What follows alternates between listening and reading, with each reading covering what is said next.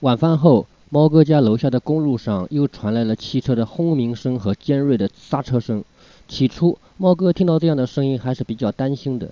这么巨大的轰鸣声，那得飙车飙到多少码啊？这么尖锐的刹车声，那是多急的急刹啊！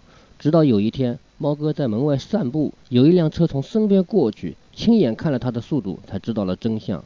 你妹啊！这车刚起步就是这样的轰鸣声，然后一刹车就是这种声音。速度根本就不快嘛！按常理分析，汽车肯定是噪音越小越好啊。汽车为了减小噪音，花了多大的代价来消音啊！偏偏有人心理不正常，要把原来噪音小的汽车往坏里面改装，改的声音很响很刺耳，真是大千世界无奇不有啊！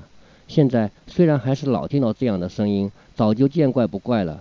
这种速度跟我跑步差不多，不能算飙车，最多也就算噪音扰民吧。